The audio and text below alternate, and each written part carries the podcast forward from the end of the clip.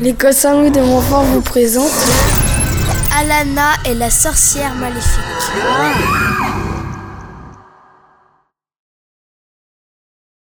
Il était une fois une jeune fille qui s'appelait Alana. Elle était belle, brune, aux cheveux longs, les yeux d'un vert perçant. Douce et gentille, elle avait cependant toujours un air un peu triste. Chaque jour, elle se promenait au bord de la mer parmi les énormes et merveilleux rochers de Trégastel. Cet endroit lui faisait penser à ses parents disparus un soir d'été un an plus tôt.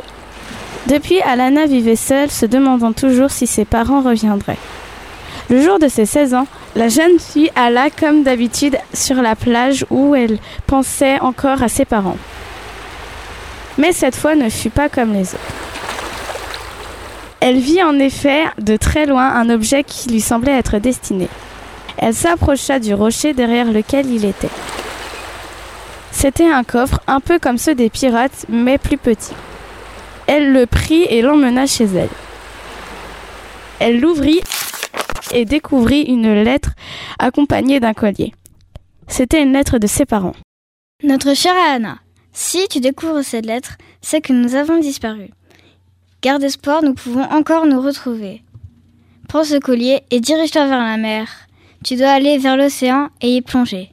Tes parents qui t'aiment. Tout cela semblait bien étrange, mais elle suivit les conseils, alla vers la mer et mit le collier. Arrivée au bord de l'eau, comme une intuition, elle fredonna la mélodie que lui chantaient ses parents quand elle était petite.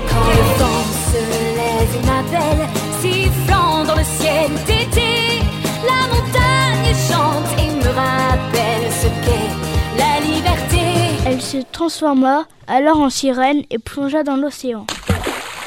Elle y nagea longtemps, tout était si beau. Un monde magique où elle croisait différentes créatures de la mer. Un monde aux mille couleurs. À un moment, Alana se retrouva face à deux panneaux. L'un était noir et indiquait un village au nom si compliqué qu'on ne pouvait le lire. L'autre était multicolore et chose étrange, il y était écrit Alana. Tout naturellement, elle suivit donc le deuxième panneau. Elle se retrouva à l'entrée d'un village, y entra et découvrit plusieurs sirènes, hommes et femmes occupés à leurs affaires. Ils levèrent la tête et la virent. Tous approchèrent d'elle. Elle ne savait pas si elle devait avoir peur et fuir ou si elle devait être heureuse de les voir. Soudain, la foule s'écarta et une femme qui semblait être la chef s'approcha. Regardez, elle a le collier de notre reine. Non, c'est le collier de ma mère cria Alana, qui eut peur qu'on lui prenne un des seuls objets qui lui restait de sa mère. C'est que sa mère est notre reine. Alana n'y comprenait rien, Lynn, car cette sirène semblant être la chef s'appelait Lynn, expliqua. Il y a 16 ans, notre bien-aimée reine et notre bien-aimé roi nous ont quittés pour élever leur petite fille sur terre. C'est sûrement toi.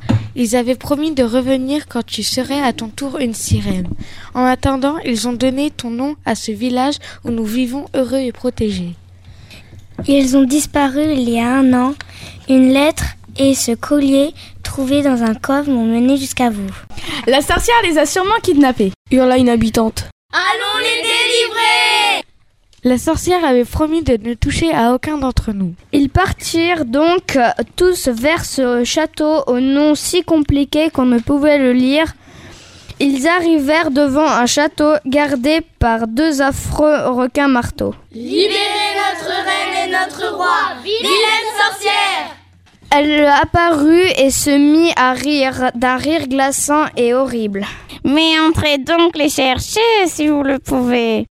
D'abord, il faudra franchir mes gardes, puis réussir à ouvrir ma lourde porte. J'en suis sûre. Je suis tranquille. Les sirènes désespèrent en voyant les deux obstacles à franchir. Et là, on se mit à entendre une douce voix fredonner un air bien connu d'Alana. C'était cette fameuse chanson que lui chantaient ses parents. On se lève une belle, sifflant dans le ciel d'été.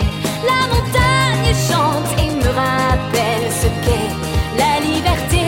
Alors émue, elle se mit aussi à chantonner, puis fut suivie par tout le groupe. Et je vole, je m'en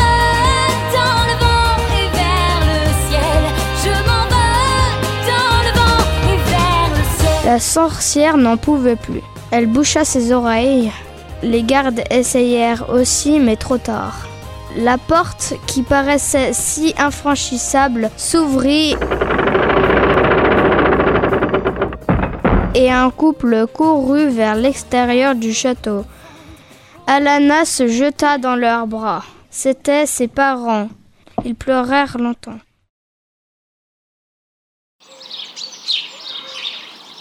Tout à coup, Alana se réveilla. Dommage. C'était un rêve.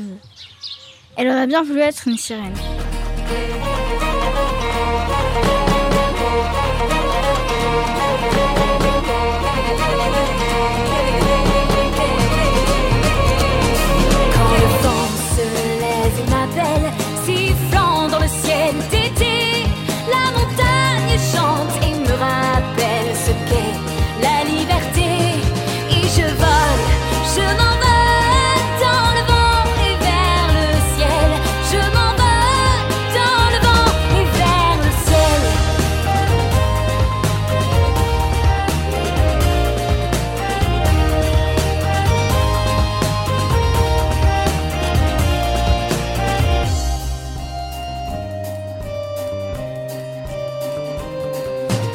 Dans la forêt profonde, au cœur de ma paix.